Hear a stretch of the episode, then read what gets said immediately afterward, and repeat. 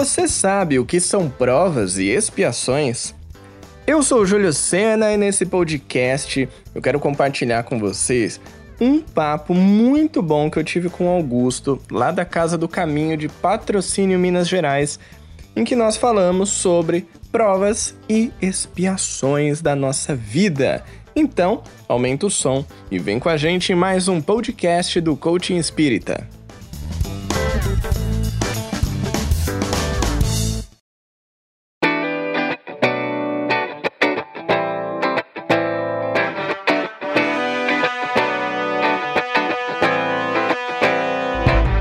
Seja bem-vindo à nossa casa espírita, né? Obrigado. Que agora virou a nossa casa mesmo. a gente costuma brincar que a casa do caminho virou a nossa casa literalmente agora, né? E a gente está conectado de onde a gente estiver. E que dádiva a gente pode ter, né? De conectar com, com os nossos amigos, mesmo de longe, mas é, perto também, né? Em espírito e alma. Isso é muito bom. E a chance da gente conhecer tanta gente nova, né? Nós recebemos tantos amigos novos aqui também, creio que aí também, né, você está mais conectado do que a gente. A gente tem a honra de poder conhecer estados diferentes, países até, né, através dos olhos dos nossos amigos que estão lá também. É uma honra para a gente tê-lo aqui e a gente poder ter uma noite de compartilhamentos, de conhecimentos, de ensinos, né, clarificação aí de alguns conhecimentos e que os nossos amigos possam fazer valer a pena, assim como nós também, né? Seja muito bem-vindo. Quero te agradecer também pelo convite, agradecer pelo espaço aqui da Casa do Caminho, de patrocínio, é uma alegria poder estar aqui com vocês, conectados pelas redes da internet. O que eu vou te dizer que é um mix de emoções, porque é muito bom, eu fico muito feliz de conhecer pessoas novas, mas eu digo que eu tenho um estômago mineiro. Então, se fosse em loco, eu ia comer aquele pãozinho de queijo, aquele doce de leite. Isso não vai ter, vai ser só o de São Paulo mesmo, né? Exatamente. Mas a gente costuma dizer que estômago de Minas existe em qualquer estado, né? Comida boa. É verdade. Graças a Deus. Lembra a nossa infância, né? Onde quer que a gente esteja. Para quem não conhece o nosso amigo aí, fala de, diretamente de São Paulo, capital. Nosso amigo Júlio Sena aí desenvolve um trabalho espírita virtual de qualidade. Eu sou fãzão desse cara porque ele desenvolve conteúdos interessantíssimos que nos fazem pensar, nos fazem refletir de forma cômica também, mas muito séria. É, e a gente precisa disso também para a gente conseguir refletir, né? O nosso amigo Júlio ele é comunicador, escritor e criador do projeto Coaching Espírita, no YouTube, Instagram e Facebook. É autor do livro digital Propósito de Vida para Jovens. Quando falo jovens, eu sou apaixonado, né, porque a gente se envolve com grupos de jovens e com, com encontros. Eu acredito que a gente vai se dar super bem. A gente vai fazer a nossa prece, então, para a gente dar início ao nosso estudo de hoje, né, para a gente se conectar aos amigos que se encarregam desse estudo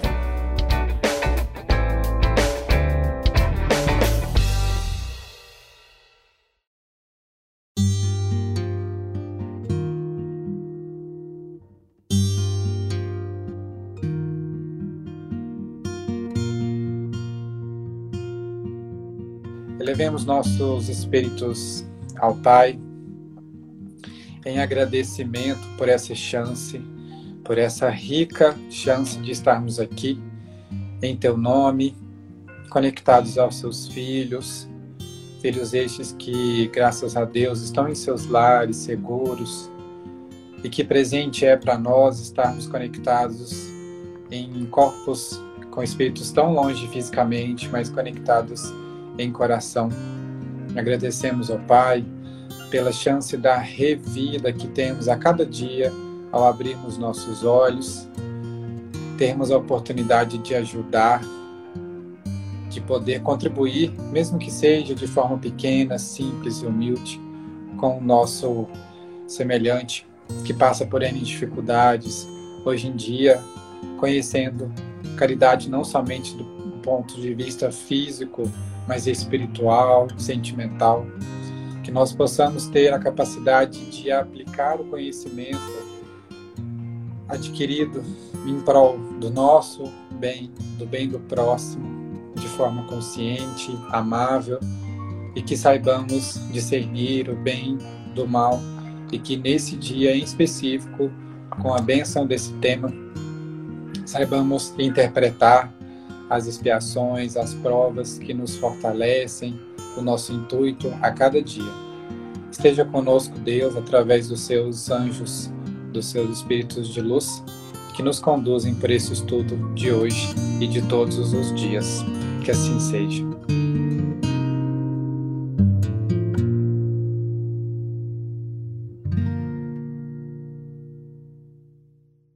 Amigo, então, oficialmente, seja muito bem-vindo à Casa do Caminho. A palavra é toda sua. Maravilha, Augusto. Obrigado, obrigado a todos que estão nos acompanhando. Vamos falar então de provas e expiações. Essa aqui é uma palavra que a gente ouve muito ser dita no movimento espírita, no espiritismo, porque nós fazemos parte de um planeta de provas e expiações. É um planeta onde nós ainda não estamos tão evoluídos assim. A gente já deu uma melhoradinha, vai. Não tá aquela coisa horrível, mas a gente ainda tem muito chão pela frente. Eu quero trazer aqui uma maneira da gente compreender isso que seja bem fácil, bem tranquila. Para isso, a gente precisa entender a evolução do espírito, é claro, né? Nós fomos criados por Deus, bem simples, né? Sem ter desenvolvido nenhuma das nossas faculdades é, como espíritos. Então a gente passa daquela fase dos primeiros espíritos até os animais superiores. Chegamos então numa segunda fase, que aí sim vamos encarnar em um planeta. Na nossa primeira encarnação como seres humanos. E é nesse ponto que nós encarnamos como seres humanos que está todo mundo no mesmo ponto inicial. Então, eu e o Augusto vamos reencarnar na nossa primeira vida como seres humanos. A gente começa exatamente do mesmo ponto, sem nenhuma distinção, sem nenhuma diferença. É uma igualdade total, mas isso acontece só na primeira encarnação.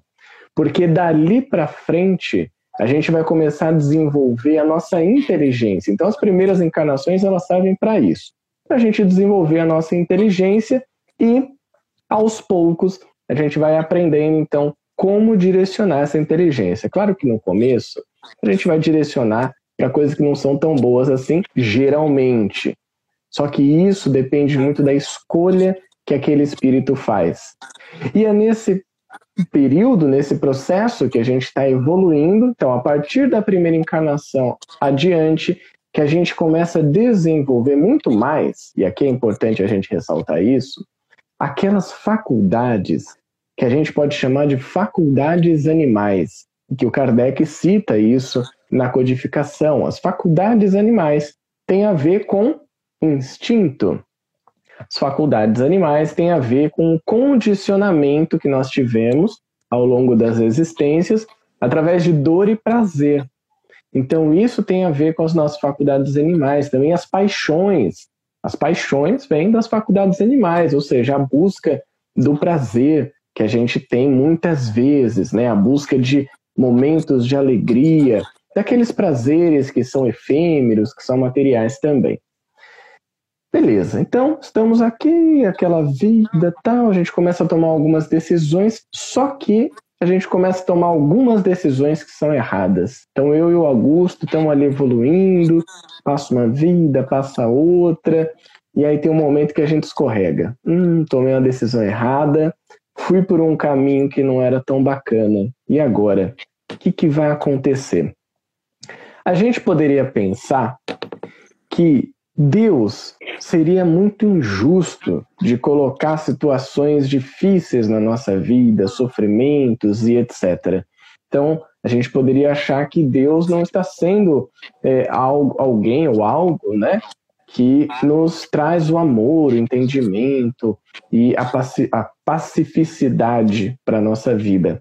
Sabe por que, que isso acontece? Porque por muitos anos a gente achou que iria para o inferno de acordo com aquilo que a gente fez nessa vida. Então, beleza, tomei uma decisão errada, fim, inferno, não vai ter mais o que fazer, pena eterna, acabou, zerou a vida. E aí vem a doutrina espírita e mostra o quê? Uma outra maneira de entender isso aí. É agora que a gente entra em provas e expiações. Só que para a gente entender isso, eu vou contar uma história. E essa história é a história de dois empresários, dois donos de grandes corporações, de empresas. Cada um deles contratou um funcionário, um assistente, que teria a capacidade, teria a possibilidade de se tornar sócio dessa empresa. Esses dois funcionários então começaram a trabalhar e eis que um belo de um dia os dois cometeram um gravíssimo erro, um erro assim absurdo para a empresa que justificaria até uma demissão. O primeiro empresário realmente escolheu demitir aquele funcionário, não deu uma segunda chance, expulsou ele da empresa e esse funcionário nunca mais conseguiu encontrar uma posição de trabalho e morreu na miséria. O segundo empresário chamou o funcionário que havia cometido o erro, deu um feedback para ele, explicou para ele o que, que tinha acontecido, por que, que aquilo tinha sido um erro, deu uma segunda chance para ele orientou, falou, para que você possa recuperar aquilo que nós perdemos, para que você possa reajustar esse erro que você cometeu, você vai fazer isso aqui. Concordo, ah, concordo, então realmente eu vou fazer isso, vou me dedicar e tudo mais. Aí eu pergunto para vocês, qual será que dos dois empresários foi mais humano, foi mais solidário? Certamente foi o segundo, né? O segundo empresário foi o que teve a atitude mais humana, que está mais voltada ao bem. Agora você pensa aqui comigo. Deus, que é soberanamente justo e bom, que é a inteligência suprema do universo, não seria minimamente bondoso, caridoso quanto esse empresário que é um espírito inferior ainda em evolução? Então, de uma maneira lógica, a gente começa a entender os mecanismos das provas e das expiações. Provas tem a ver com o futuro, tem a ver com um treinamento, com um aprendizado que a gente vai ter para o futuro. E está muito ligado ao desenvolvimento. Eu falei aqui de faculdades animais, as provas estão mais ligadas às faculdades espirituais ou morais. Quais são elas? Que nós, como espíritos, na atual fase que a gente está, a gente já começa a desenvolver. Nós estamos falando de razão, e a razão tem a ver com a inteligência, com o conhecimento. Nós estamos falando também da vontade, e a vontade tem a ver com livre-arbítrio, com o senso moral, e nós estamos falando da imaginação, que é uma outra faculdade do espírito que tem a ver com o senso estético, com a criatividade, as criações. Então, essas são as faculdades morais que a gente desenvolve através das provas, ou seja, com vistas para o futuro. Tá bom, Júlio, isso são as provas minhas, e as expiações. Onde é que entra? Onde é que entram as expiações nessa história? Bom, expiação são situações que a gente vive que resultam ou resultaram de faltas que a gente cometeu no passado. Como na história do empresário e do assistente que cometeu um erro. Ele cometeu um erro e agora vai ter ali uma expiação, ele vai se reaver, se reajustar, se reequilibrar com aquele erro e, principalmente, aprender. Tanto prova quanto expiação tem a ver com aprendizado sempre. As duas estão ligadas ao aprendizado. No caso da expiação, é interessante um ponto.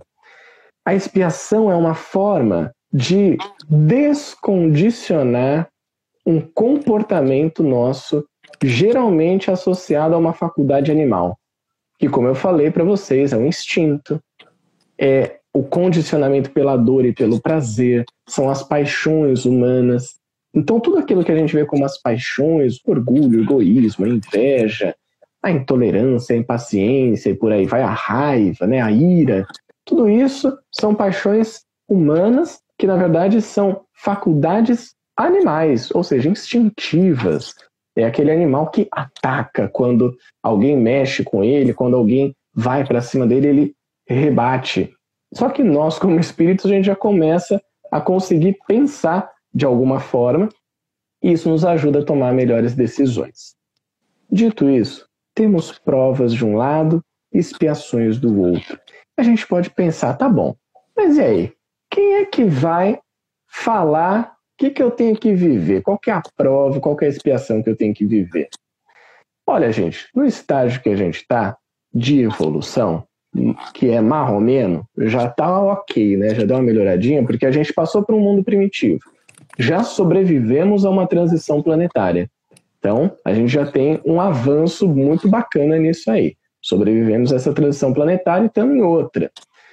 Nós já temos condições de escolher as nossas provas e de, passando em revista, dando uma olhada, quando a gente está no mundo espiritual, né? Claro. Na vida passada que a gente teve, nós podemos nos arrepender. Então, pô, putz, hum, isso aqui não foi legal, hein? Foi bem errado isso aqui que eu fiz.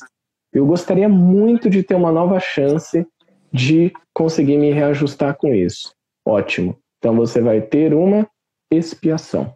Você escolhe, você vai planejar uma, uma situação que não precisa ser específica, mas um contexto específico que te ajude a trabalhar naquela falta que foi cometida.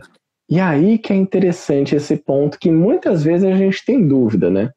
Não é um castigo, não é uma punição de Deus, não é algo que Deus vem com seu chicote e fala, ah, agora você vai viver na miséria, na desgraça e nada disso. Esse é um ponto importante da gente entender. É um mecanismo de evolução e aprendizado. Como na história do empresário com os seus funcionários, né? Cada empresário com seu funcionário. Um foi taxativo. É isso, acabou. Errou uma vez, tchau. Vai ser fadado ali ao, entre aspas, inferno, que é você nunca mais ter um emprego e morrer na miséria. O outro deu a chance, orientou, o próprio funcionário reconheceu o seu erro, tomou uma nova atitude e certamente aprendeu com isso. Essa é a lógica da doutrina espírita. É isso que o Espiritismo vem nos trazer, nos informar sobre as provas e sobre as expiações que nós todos estamos vivendo. E aí a gente pode se perguntar assim: então, para que serve a vida? Tem uma pergunta dessa no livro dos Espíritos que eu trouxe aqui também, que é a pergunta 196, 196. Mais ou menos ela pergunta o seguinte, o Kardec pergunta o seguinte: a vida na Terra seria como um depurador, uma espécie de filtro para o espírito evoluir? E os espíritos respondem: sim, é exatamente isso. Eles se melhoram nessas provas, evitando o mal e praticando o bem. Já ficou bem claro para a gente qual que é o nosso objetivo aqui, né? Evitar o mal e praticar o bem. Só que vivendo no mundo de provas e expiações, a gente passa muito sofrimento. Essa é uma realidade. Cada pessoa que está aqui ouvindo, que está aqui conosco, conectado nesse momento, tem os seus próprios sofrimentos. Passa pelas suas amarguras, passa pelas suas angústias também. E em alguns momentos, isso se torna algo tão pesado, tão difícil, que a gente acha que aquilo nunca vai passar, que aquele sofrimento não vai deixar de existir. E esse, na verdade, é um grande mito que muitas vezes a gente acredita. E eu digo que é um mito por quê? Porque temos informações racionais, lógicas que nos explicam isso. E é uma das perguntas também do Livro dos Espíritos que eu quero compartilhar aqui com vocês, que é a questão 1004. Olha só, lá no, quase no fim do livro, são capítulos que falam das penas e dos gozos terrenos, futuros e tudo mais. E a pergunta é: em que se baseia a duração dos sofrimentos do culpado? Olha que interessante a resposta. No tempo necessário que se melhore, sendo o estado de sofrimento ou de felicidade proporcional ao grau de purificação do espírito. A duração e a natureza de seus sofrimentos dependem do tempo que ele gaste em melhorar-se. À medida que progride que os sentimentos se lhe depuram, seus sofrimentos diminuem e mudam de natureza. Sabe o que isso quer dizer, gente? Que diminuir o sofrimento é cantar aquela música que a gente ouve na Globo. Depende de nós. Depende de nós. É isso. Depende e única e exclusivamente de todos nós, de cada um de nós. E esse é um esforço da vontade do Espírito. Lembra que eu falei? Uma das faculdades espirituais que a gente desenvolve é a vontade. E já que a gente desenvolve a vontade, ela está atrelada ao livre-arbítrio. O livre-arbítrio tem uma ligação direta com a escolha. São as escolhas que a gente faz. E aí eu pergunto para você que está aqui acompanhando: como têm sido as escolhas que você tem feito na sua vida? São boas escolhas? Elas estão te levando para um caminho positivo, um caminho do bem? Elas estão te ajudando a desenvolver a sua inteligência, a sua razão? Estão te ajudando a desenvolver a sua vontade, livre-arbítrio? Estão te ajudando a desenvolver a imaginação, a criatividade de alguma forma? Ou as suas escolhas estão te direcionando para a dor e para o prazer? para a busca dos prazeres que são efêmeros, está te levando para um caminho de condicionamento de comportamentos, te fazendo estar mais próximo de uma vida animal do que de uma vida espiritual. Como têm sido as suas escolhas? É a pergunta que eu te faço. Porque se hoje a gente está passando por algum tipo de sofrimento, certamente se for bem utilizado para o nosso desenvolvimento, isso vai ser muito positivo. Mas se a gente ficar ali apenas sofrendo e não fizer nada, não é, realizar melhores escolhas, de forma nenhuma a gente vai conseguir caminhar na nossa evolução. E assim, tendo clareza sobre o objetivo das provas e expiações que existem na nossa vida como uma ferramenta educativa das leis de Deus, a gente pode começar a compreender melhor toda essa história de reencarnação, toda essa história de leis divinas, toda essa história de desenvolvimento moral, de evolução. Aqui a gente chega num ponto que, é claro, muitas pessoas devem estar se perguntando posso até ler aqui a mente de alguns, vai chegando aqui pelas redes da internet. Estão falando, tá bom, Júlio, beleza, legal, você falou um monte de coisa, mas e aí? Como é que a gente pode aproveitar essa vida para tirar o melhor proveito das provas e expiações? Conta aí, qual é que é o segredo? A gente quer saber. Olha, não é bem um segredo, tá? Porque está muito bem explicado e descrito na obra de Kardec. Mas eu vou trazer aqui, vou facilitar esse entendimento para você. Primeiro, eu vou responder essa pergunta da maneira simples. Simples, fácil e objetiva. E aí a gente desenvolve. Como é que eu posso aproveitar melhor a minha vida para passar pelas provas e expiações e evoluir, crescer e aprimorar as minhas faculdades espirituais?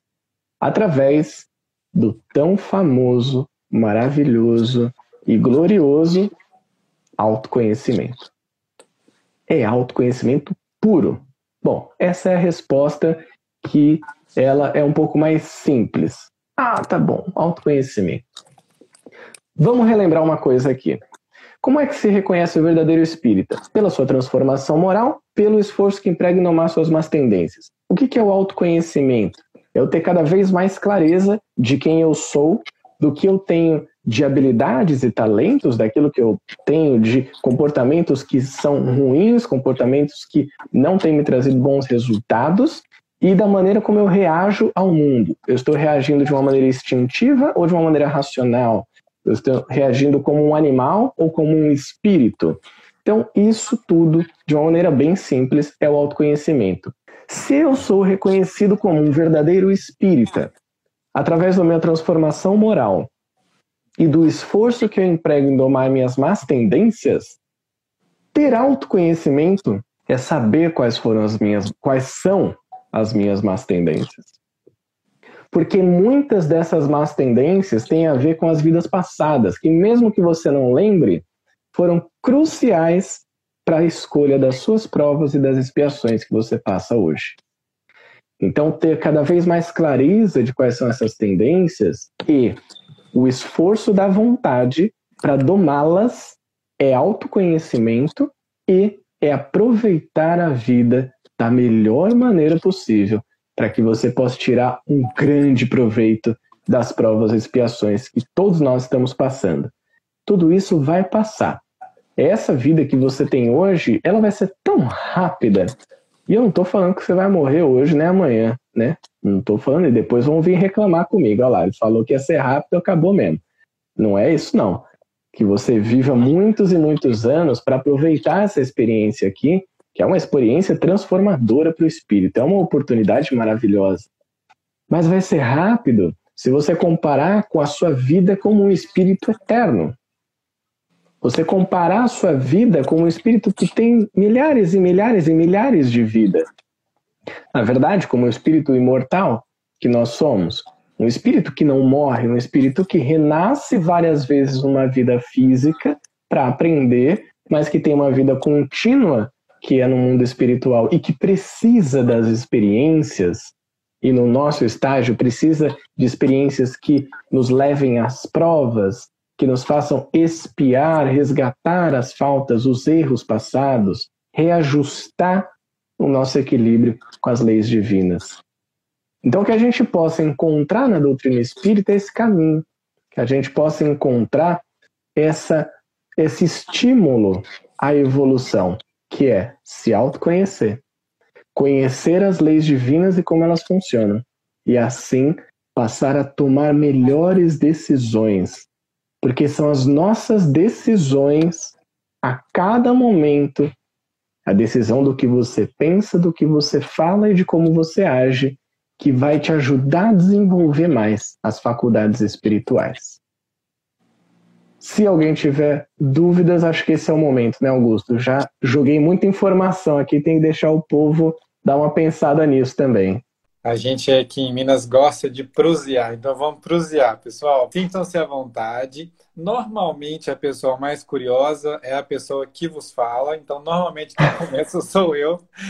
Normalmente, Júlia, a gente vê muitos amigos nossos comentarem, né? Principalmente espíritas, né? Porque acredito que quem não é não, não vai falar sobre esse assunto comumente.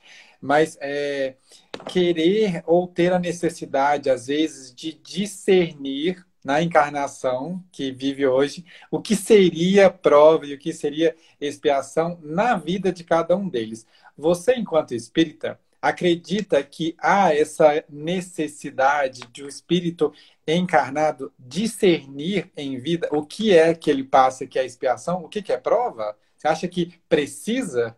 Adorei a sua pergunta, Augusto. Muito boa pergunta. Será que a gente precisa né, discernir? Olha, na revista Espírita, quando Kardec, em um dos, dos textos, né, que ele fala sobre expiação, ele vai desenvolver esse tema, não me lembro agora o ano exatamente. Ele fala sobre isso, traz uma explicação, os comentários e tudo mais, e no final eu acho muito interessante, porque ele diz assim: essa questão de palavras é um detalhe que a gente não tem que se apegar, a gente tem que se apegar ao conteúdo por trás, à ideia que está por trás dessa, desse termo, desse conceito. Então, isso aqui que eu estou passando, será que é uma prova ou uma expiação? Eu devolvo a pergunta com outra pergunta.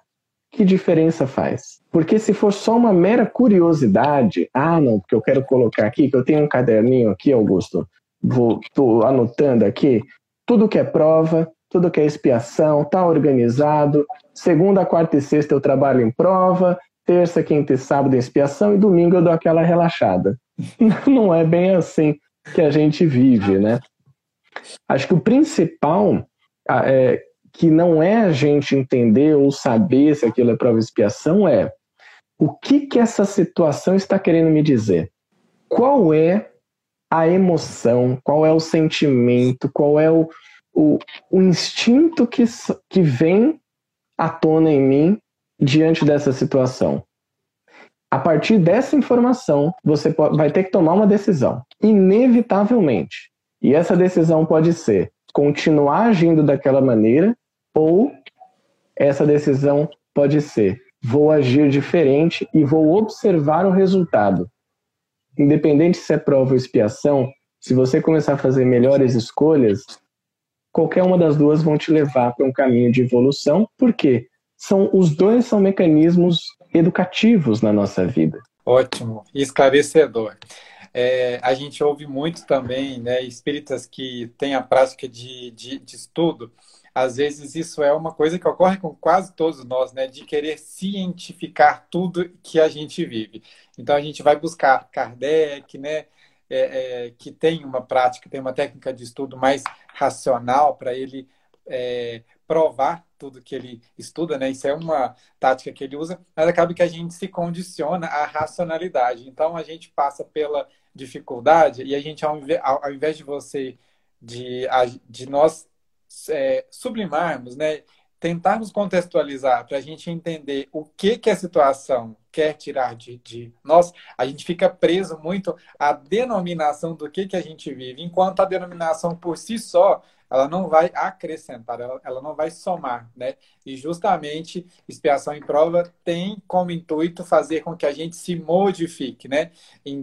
Indiferentemente se aquilo refere-se a um fato histórico passado meu ou se é uma preparação para alguma coisa que eu me dispus, né? Nosso amigo Exatamente. André Luiz perguntou aqui para a gente. André Luiz, olha que nome, hein? O espírito pode escolher a família que quer encarnar para cumprir uma prova ou expiação que ficaram em outra vida? Ótima pergunta do André Luiz, obrigado por ter mandado. Será que a gente pode escolher a família que a gente nasce ou será que a gente cai aqui de surpresa e fala, ó, agora se vira aí com essa galera? Certamente que podemos sim, André. E quando eu falo podemos, é que uma ou outra situação, o espírito ele pode ser inserido no ambiente familiar, e principalmente se for um espírito muito atrasado, para que aquele ambiente familiar possa ajudá-lo a evoluir. Mas claro que não é uma regra, assim como escolher também a família não é. Como que a gente entende isso, André? É através dos laços familiares. Pensa comigo. Sabe aquela pessoa da sua família que você tem um profundo amor? Aquela pessoa que você desde que você nasceu, da sua infância, da sua adolescência, você sentiu uma atração muito grande, uma, uma grande afeição por essa pessoa, certamente é um laço familiar que você traz de outras vidas. Sabe aquela pessoa na sua família que você pode ter, se você tiver na sua família ou quem está nos ouvindo, que você tem uma repulsa muito grande?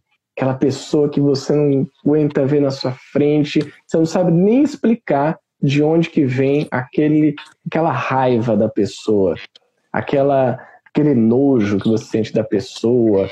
Enfim, você quer ficar afastado dela.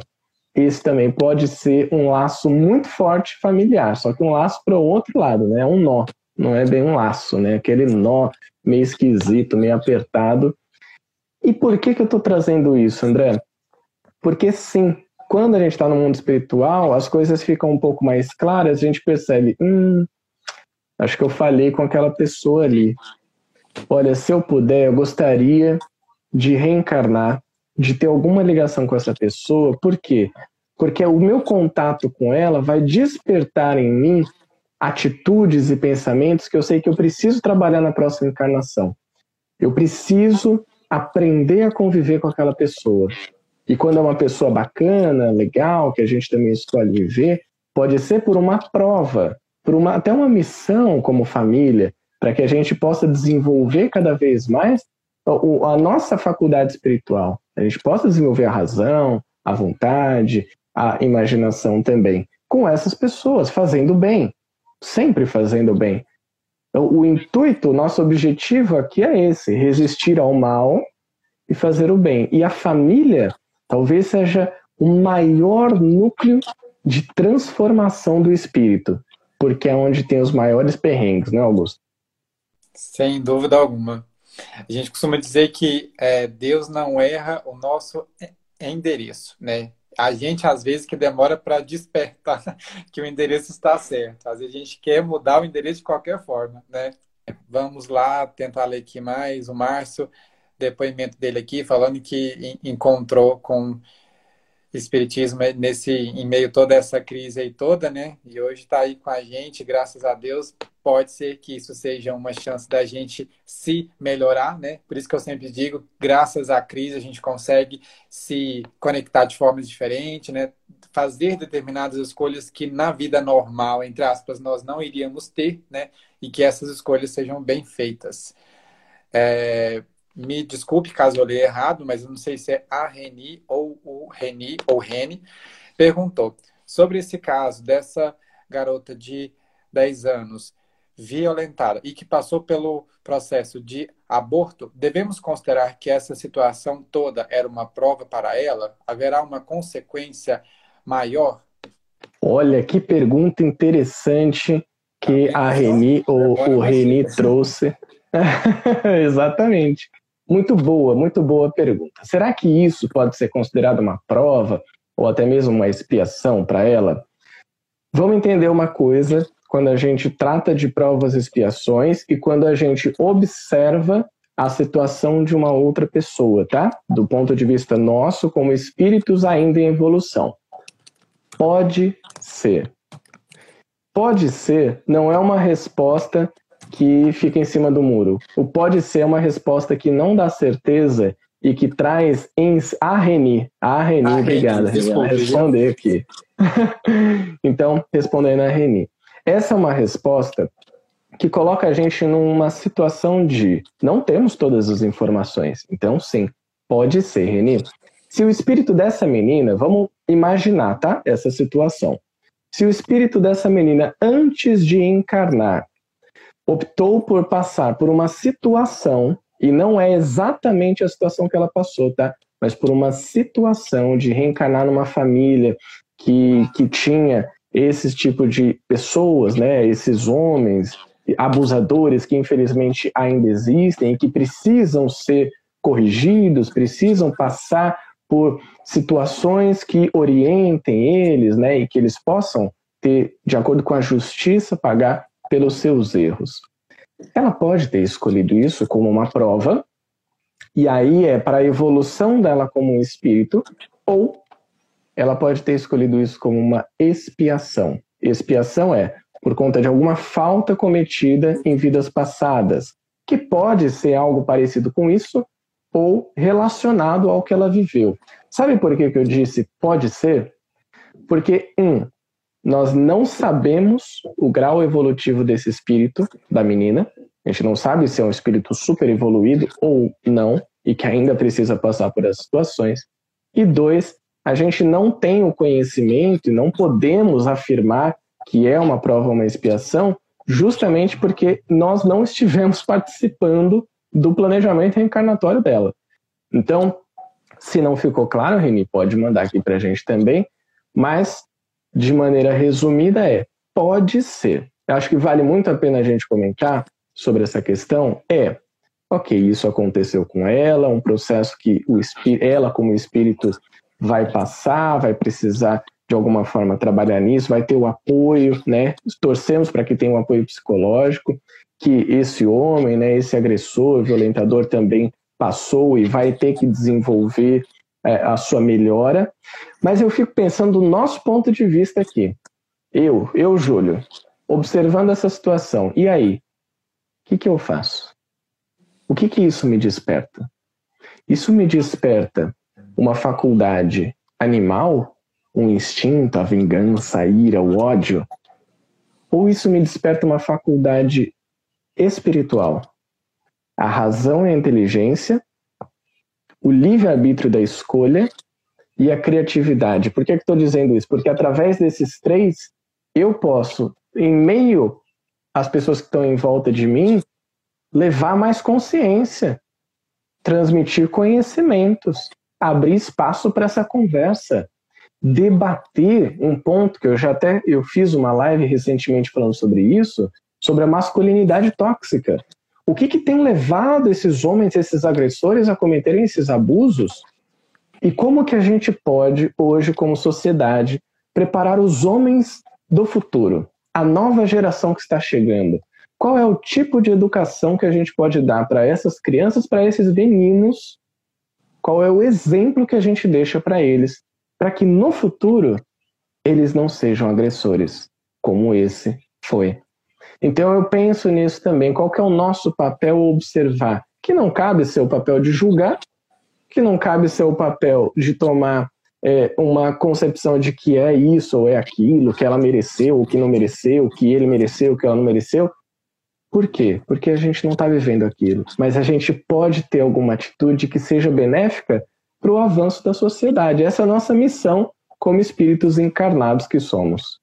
Eu sou particularmente assim tendencioso a falar sobre esse assunto porque eu acredito que simplesmente tudo, sem exceção, que ocorre no planeta Terra ele pode e deve ser avaliado de um ponto de vista moral, filosófico e científico também, por que não?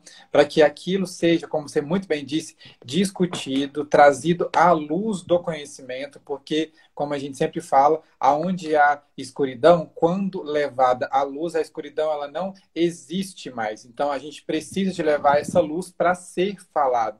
Algumas pessoas vão achar muito é, muito chato falar sobre assuntos, às vezes, que nos constrange, que nos desconfortam, mas é necessário, a gente precisa de ter esse espaço e não é ser chato, é ser consciente, né? E aí, pegando Exato. um gancho aí, Max, você me desculpa, espera só um pouquinho que a gente chega já na sua.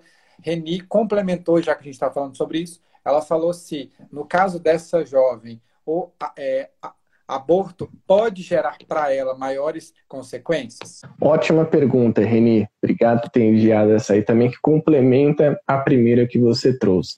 Então, será que o aborto, no caso dessa menina, pode gerar consequências maiores para ela? Essa é uma questão super delicada, né? Que nessas últimas semanas foi um, grande bafafá, como se diz, né? Foi um grande alvoroço em cima disso. Você imagina, uma criança de 10 anos, ela não tem estrutura física para ter uma criança. Ela não tem estrutura psicológica para ter uma criança, ela não tem nenhum tipo de estrutura para ser mãe de uma criança aos 10 anos. Então, nesse caso, o aborto em si, a interrupção da vida daquele espírito, certamente gerar, vai gerar menos problemas para ela do que o aborto em si. O que eu quero dizer, talvez não tenha me feito claro, o aborto em si vai gerar menos problemas para ela do que se ela continuasse com a gravidez, esse espírito viesse, enfim, toda a questão psicológica que poderia levar a gravidez dela por água abaixo. A gravidez não, desculpa. Que poderia levar a encarnação dela por um caminho não tão legal. Só que aqui, mais uma vez, precisa ter o nosso cuidado do julgamento. Então, todo mundo ficou nessa aborta não aborta. Aí o que fala que tem que abortar, então é abortista, tem que abortar sempre, tem que legalizar, não sei o quê. O outro que não fala, ah, porque você não está pensando na menina. Essas situações que acontecem, esses escândalos, como o Evangelho nos traz, eles puxam de nós, eles estimulam em nós os nossos instintos mais selvagens. E às vezes deixa um pouquinho de lado o nosso raciocínio, né? A gente ter, respirar um pouquinho, pensar bem. Então, respondendo aqui a Reni, pelo que eu tenho lido, pelas pessoas que eu tenho conversado, outros estudiosos espíritas também entendem dessa maneira, que o aborto em si não vai gerar consequências para a vida dela, ela não vai ser culpada por ter realizado um aborto. A situação toda era muito delicada por conta disso. Então, acredito, agora eu falo por mim, que foi o melhor caminho para que ela agora tenha um cuidado psicológico ao longo da vida dela.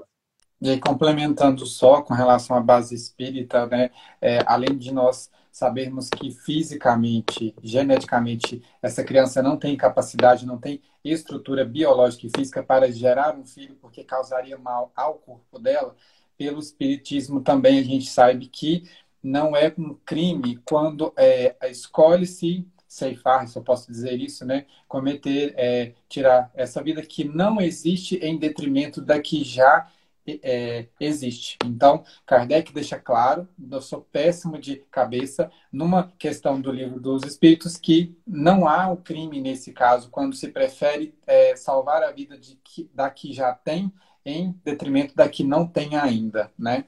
Então, vamos lá para a pergunta agora do Max, que eu achei simplesmente espetacular, que eu acho que é muito profunda. O Max traz para a gente a dúvida de como encontrar o equilíbrio entre a espiritualidade e a racionalidade. Olha que legal, boa pergunta que você trouxe aqui, Max. Max, vamos entender o seguinte: somos seres espirituais. tá? Então a gente parte desse princípio. Fomos criados como espíritos e aqui a gente está vivendo na matéria.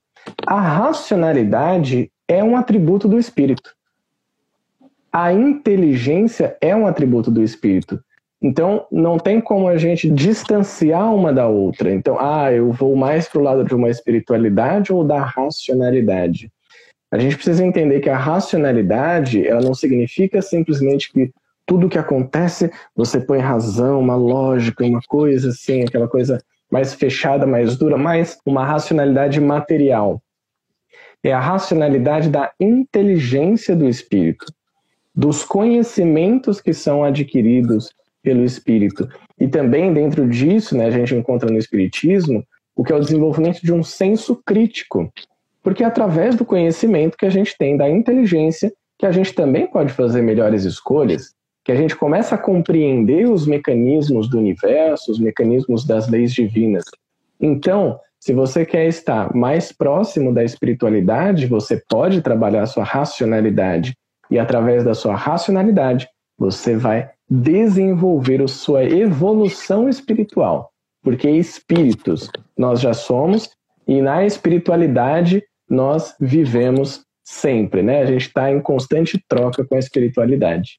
A gente às vezes tem uma certa dificuldade, né, Júlio, de é, dissociar ou de entender é, o que seria racionalidade, o que seria espiritualidade.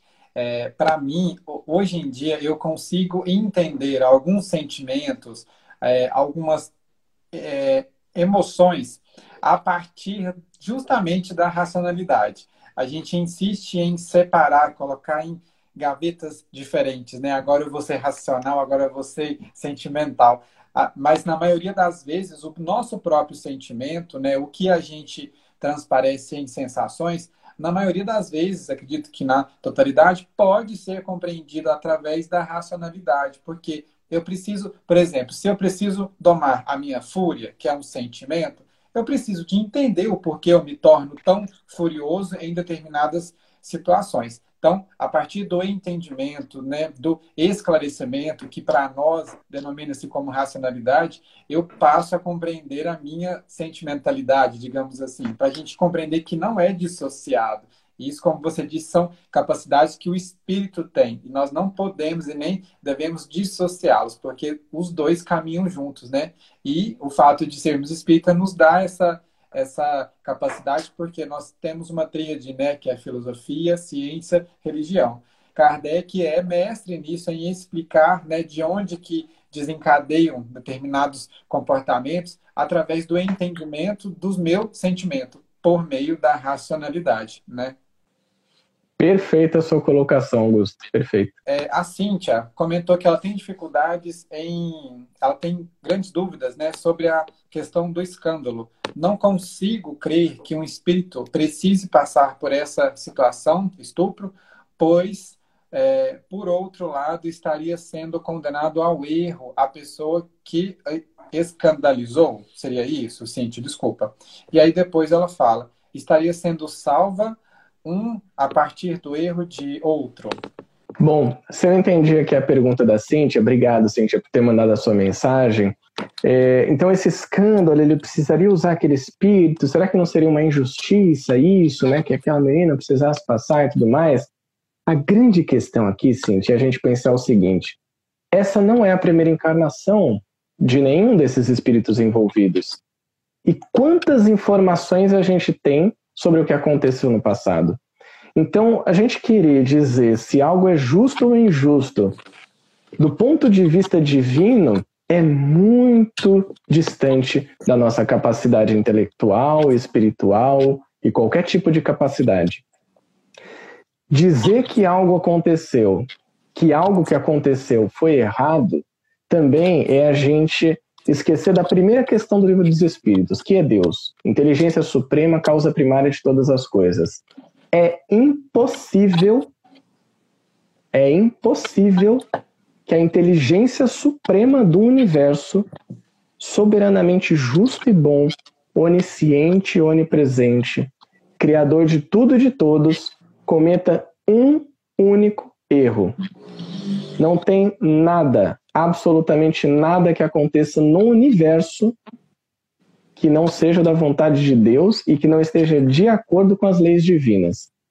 Como o Augusto bem colocou aqui, muitas vezes o que nos falta é um entendimento das leis divinas, é conhecimento, é inteligência sobre isso. Porque quanto mais conhecimento a gente tem, mais escolhas certas a gente pode fazer.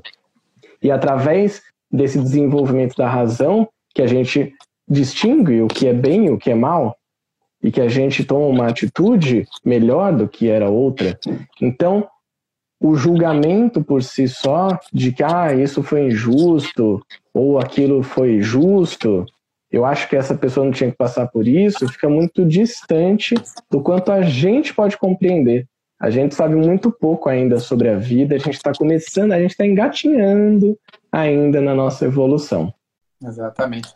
A gente escuta falar algumas vezes que é, pessoas boas morrem cedo, porque se fossem más, né, viviam por muitos anos. Acaba que a gente não entende o que seria justo e o que não seria justo, porque nós estamos tendenciosos de acordo com nossos olhares, né? Então, não é muito certo fazer. E como você disse, Deus não erra simplesmente nenhuma vez. Então, a partir do instante que a gente não acha justo, é para colocar uma polguinha aí, porque alguma coisa não está certa, né? Como se diz por aí, alguma coisa de, de, de, errado não está certa. O nosso André Luiz volta a comentar com a gente aqui, perguntando se a melhor maneira de lidar com provas e expiações seria com muita paciência. Olha, André, eu diria de uma maneira bem prática que para você lidar com provas e expiações na sua vida, você precisa de ação. Mais do que paciência. Porque as provas e expiações, elas nos fazem, elas nos impulsionam a agir. E a agir cada vez de uma maneira melhor, procurar novas maneiras de agir em alguma situação. A paciência pode ser uma das ações. Se você está passando por uma prova, uma expiação, independente do que seja, tá? Voltando àquela pergunta que até o André fala, ah, a gente precisa saber e tal independente do que seja, você está passando por uma situação que exige de você paciência, então você vai agir com paciência. Legal, aí você está indo bem com as provas e expiações. Porque é importante que a gente não entenda essa paciência, como o André colocou, como simplesmente deixar o barco rolar. Ah, não, já estou passando aqui esse perrengue, esse sofrimento, então deixa assim que quando acabar essa vida, pelo menos eu vou ter pago. Aí não é bem o entendimento da gente pagar, é aprender. É como se você tirasse nota baixa em uma prova e passasse o resto do ano inteiro sem estudar, só tendo paciência para esperar a nota sair no fim do ano. Aí vai sair o quê? Um belo de um zero. E a gente vai repetir, ó a expiação. Repete a situação, aprende, muda o seu comportamento. Outra ação, estudar. Estuda, passa pela prova, passa de ano. Exatamente. Tem uma questão do Livro dos Espíritos 132, que pergunta qual é o objetivo da encarnação dos espíritos. Aí, falando sobre escola, eu vou ler a primeira frase só dessa. É, é, Perfeito. Ela é um pouco extensa, e depois eu vou contextualizar conforme os espíritos falam, que eu acho é, fenomenal. Responde falando: Deus lhes impõe a encarnação com o fim de fazê-los chegar à perfeição. Para uns é expiação, para outros, missão. E aí, logo abaixo, ele comenta, né? Eu adoro comentários de espíritos que são pontuais, né? Eles comparam é, a nossa vida como uma escola. A escola, planeta Terra. O ano, a encarnação. As provas, as vicissitudes boas ou é, é, ruins. Como resultado, a nossa morte. Tendo essas boas consequências quando cumpridas as metas necessárias, tal qual o aluno aprovado ou os amargores da falha em vida, assim como o aluno reprovado. Então, como você falou, não é que a gente vai tirar uma nota baixa e vai ficar assim para todo sempre, porque isso é permissividade, né? Isso não é, é, é, ser condutor das suas próprias escolhas, né? E nossa amiga aqui, Adriana, comentou muito bem o que a gente falou mais cedo, que ela crê que nada acontece sem a permissão de Deus, tudo tem um propósito e nós estamos muito distantes de saber a realidade de cada um. Exatamente, Adriana. Parafraseou muito bem. E eu gostaria de fazer uma pergunta, mas não sei se vai dar tempo, que falta dois minutos aqui. Eu queria que você falasse pinceladamente se a pandemia pode ser considerada uma prova ou expiação para a raça humana. Bom, aí é uma pergunta ampla que eu trago para o ponto de vista individual. Depende de como cada pessoa está passando por ela. Tem pessoas que estão passando por essa situação, que é uma situação global, com uma expiação, independente do seu contexto, é importante que a gente saiba. Outras podem ter escolhido, sim, como uma prova. Quero passar por essa situação. Por exemplo, um médico pode ter escolhido. Eu quero desenvolver aqui como uma prova ser médico em alguma situação muito grande na nossa vida. Então a gente poderia entender que isso depende da situação de cada espírito. Certamente as catástrofes, todas as destruições, entre aspas, que existem no mundo, elas vêm para nos fazer avançar, como a gente encontra na lei de destruição do livro dos espíritos. Exatamente. Então, mais uma vez, depende de nós e do nosso ponto de vista sobre isso tudo. Gratidão eterna pelo esclarecimento, pelo preparo, pelo estudo, né? pela conscientização de vários tópicos importantíssimos que a gente precisou. E esperamos que você tenha uma noite abençoada, que os nossos amigos conectados a nós também tenham uma noite de, de reflexões, de conscientizações e que a gente se encontre logo em breve para a gente trocar mais ideias, quem sabe com pão de queijo, né? Sem dúvida, o pão de queijo é muito melhor. Augusto, meu querido, muito obrigado pelo convite, pelo espaço. agradeço a todos que participaram aqui e fico à disposição para que a gente converse mais vezes. Fiquem todos com Deus, irmãos. Até. Até mais.